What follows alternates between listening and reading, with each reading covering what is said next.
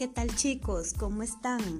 Para poder realizar su proyecto final, se les sube una guía específica donde lo esencial y la clave para lograrlo potencialmente con éxito es investigar el contexto cultural de Guatemala, específicamente los juguetes autóctonos guatemaltecos.